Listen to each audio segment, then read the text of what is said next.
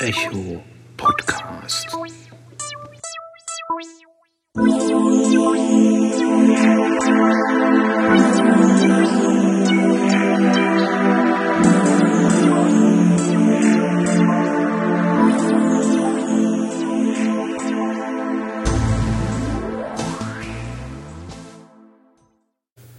Hallo miteinander, der Walli ist hier und zwar zur ersten, in Anführungszeichen, richtigen Folge des Echo Podcasts. Und zwar möchte ich dieses kleine, schnuckelige Podcast-Projekt mit einer kleinen, schnuckeligen Krimiserie anfangen. Und zwar rede ich heute über Sophia und die Hirschgrundmorde, eine Krimiserie der Autorin Susanne Hanika. Ähm, es handelt sich dabei um ja, eine Art Krimi-Komödie, könnte man sagen. Ist jetzt nicht ganz so lustig und klamaukig wie zum Beispiel die Eberhofer Rita Falk Sachen, ist aber schon recht unterhaltsam und nicht mal Bier ernst zu nehmen. Es gibt Stand Juli, August 2020 neun Fälle. Ist also eine Serie. Jeder Fall ist so vier, fünf, sechs Stunden lang, ist angenehm kurz, kann man schön im Sonnenstuhl, auf der Terrasse, auf dem Balkon, auf dem Campingplatz vielleicht hören. Ähm, ja, ich hoffe, dass man hier im Hintergrund meine Festplatten nicht zu doll arbeiten hört oder dass äh, Auphonic und Co. das rausfiltern, weil sonst haben wir eine komische Aufnahme. So, wir fangen mal an. Worum geht es in Sophia und Hirschgrundmorde? Sophia hat von ihrer Nonna, ihrer italienischen Oma, einen kleinen, äh, schrulligen Campingplatz im tiefsten Bayern geerbt. Ähm, ein kleiner Campingplatz mit, ich weiß nicht, vielleicht so 10, 15 Stellplätzen, einem See, äh, einem Rudel skurriler Dauercamper. Da ist alles bei, was es an Campingvorurteilen braucht. Ein alter, schrulliger Mann, der nichts hört, aber immer alles mitkriegt, was er nicht mitkriegen soll. Ähm, die alternde Dorfschönheit, die hinter dem Männer her ist und, und, und, und. Ziemlich äh, viele interessante Persönlichkeiten, die einem immer wieder über den Weg laufen. Ähm, da Sophia als Kind oft auf dem Campingplatz gewesen ist, äh, kennt sie natürlich in der Umgebung auch diverse Leute und trifft dann auch ihren Ex-Freund Alex, ähm, wo man nie so genau weiß, sind es jetzt nur Freunde gewesen, war da vielleicht mal ein bisschen mehr, könnte da mehr sein oder nicht, oder doch, oder doch, oder nicht. Finde ich auch sehr interessant. Und das Ganze beginnt ähm, damit, dass Sophia, wie gesagt, den Campingplatz von ihrer verstorbenen, äh, verstorbenen, verstorbenen Oma erbt. Sie kommt an und sie ist sich noch nicht so ganz sicher, verkaufe ich den Campingplatz, behalte ich den Campingplatz. Ich glaube, ich verrate jetzt nicht zu viel, dass es bei neun Folgen der Krimiserie drauf hinausläuft, dass sie den Campingplatz behält. Aber auf jeden Fall ist sie sich da in der ersten Folge noch nicht so ganz sicher. Und sie stolpert mehr oder weniger zufällig halt immer wieder in Morde, die auf und um ihren Campingplatz passieren. Ähm, wir haben auch immer wieder das gleiche Setting von Gerichtsmediziner, Kommissar, äh, KTU und und und. Also ich finde das sehr gelungen. Ähm, die Titel sind immer so ein bisschen aufgebaut, was weiß ich, der Tod macht keine Schneeballschlacht, der Tod kommt mit dem Wohnmobil, das ist die erste Folge, da hören wir gleich mal ein Stückchen rein.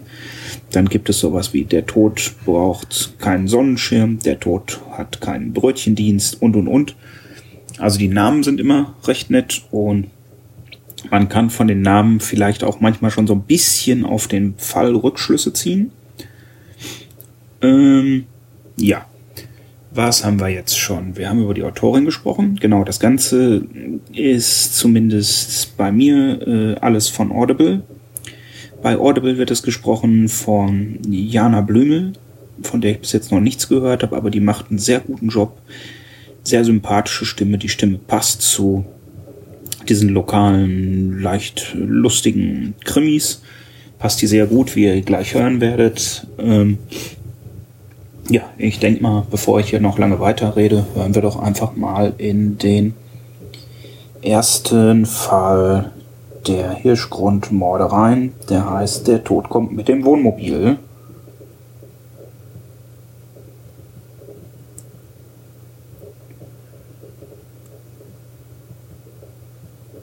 Willkommen bei Audible. Gute Unterhaltung.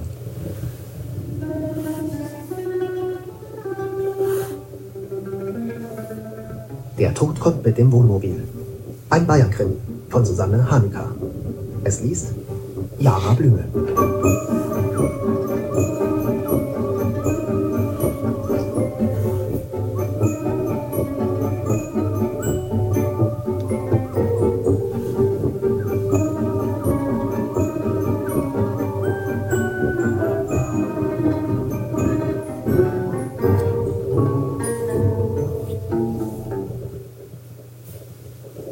Kapitel 1 Noch immer hing das dunkel gemaserte Holzschild mit der weißen Aufschrift Rezeption über der Tür.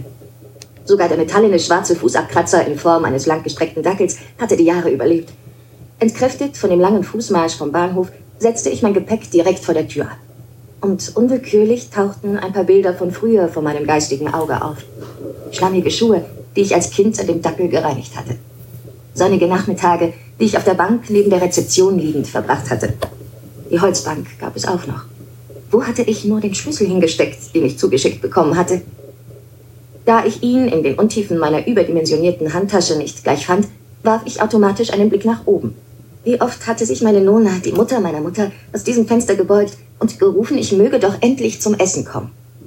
Das Fenster war leicht zu erkennen, weil direkt darüber ein Hirschgeweih aufgehängt war. Der 14-Ender, wie mein Großvater immer gesagt hatte.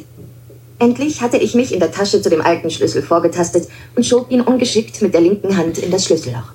Doch das wäre gar nicht nötig gewesen. Die Tür ließ sich einfach aufdrücken. Dabei bimmelte die Türglocke melodisch, genau wie früher.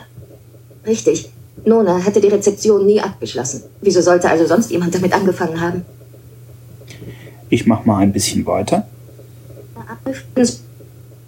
Die alten Schlappen meiner Nona klatschten bei jedem Schritt auf den Asphalt, während neben mir energisch Evelins hohe Absätze klackerten, die mit einem sehr aggressiven Staccato das Tempo vorgaben.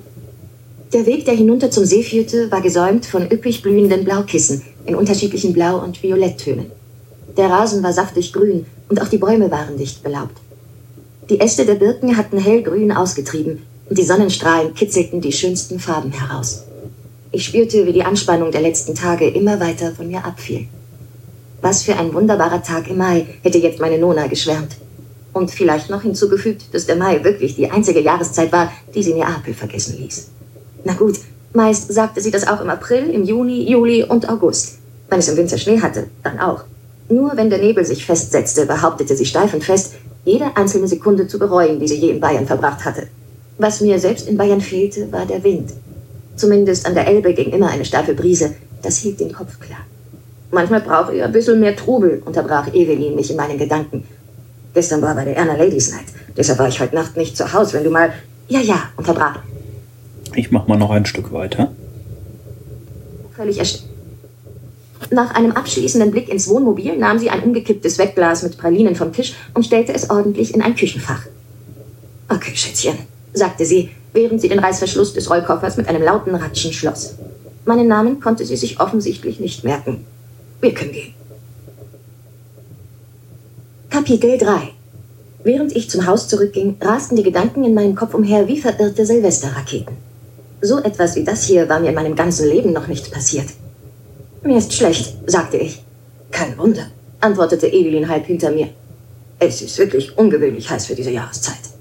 Vor allen Dingen wehte kein Wind. Das war wirklich störend an Bayern. Evelyns Reisetasche rollerte hinter uns her und kippelte von einer auf die andere Seite. Auf einmal stupste etwas Kaltes, Nasses an meiner Hand und ich quietschte los. Och Gottchen, Milo, sagte Evelyn. Hinter uns stand ein riesiger schwarzer Hund mit einem traurigen Blick. Sie redete auf ihn ein, als wäre er ein Kleinkind. Wo kommst denn du her, du armes Waisenhutchen? Dein Papilein ist tot. Nach zwei Tätschlern stand sie wieder auf und sagte mit normaler Stimme zu mir, das ist der Hund vom Musch, jetzt vollkommen mittellos auf dieser Welt. Ich atmete einmal tief durch. So, ich hoffe, das gibt euch einen ersten kleinen Eindruck von Sophia und die Hirschgrundmorde. Das war jetzt ein Stückchen aus der ersten Folge. Der Tod kommt mit dem Wohnmobil. Wie gesagt, es gibt äh, Stand Sommer 2020 neun Teile. Mir gefällt das sehr gut. Die Teile bauen aufeinander auf. Man lernt also immer mehr von Sophia, von ihren Freunden, von der Umgebung, von den skurrilen Dauercampern kennen. Äh, das gefällt mir persönlich sehr gut. Es ist jetzt halt nichts, was einen Nobelpreis kriegt, aber es ist schöne, sachte Unterhaltung, die man, was weiß ich, solange es jetzt noch Sommer ist, wirklich draußen im Sonnenstuhl, auf der Liege, auf dem Balkon, auf dem Campingplatz genießen kann. Aber ich denke mal auch im Winter mit einem schönen Glühwein und im Fernsehsessel oder in der Leseecke äh, machen die Bücher sehr viel Spaß. Ähm, ja, und das war's dann schon mit der ersten richtigen Hörbuchvorstellung von mir und im Anführungszeichen der ersten richtigen Folge des Echo Podcasts.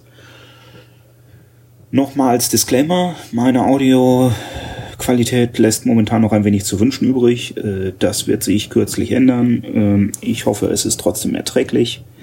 Ich sage einfach mal bis zur nächsten Folge. Macht's gut, euer Wally.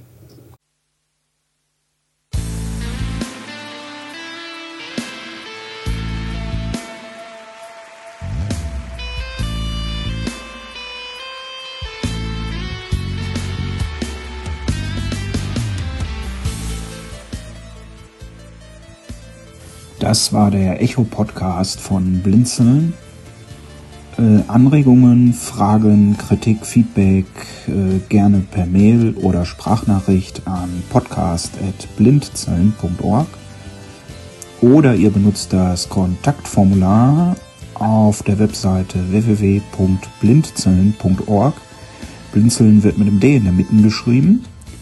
Ähm, wenn ihr per Sprache auf den blinzelnden Anrufbeantworter sprechen wollt, könnt ihr das natürlich auch machen. Den erreicht ihr unter der Plus 49 51 65 43 94 61.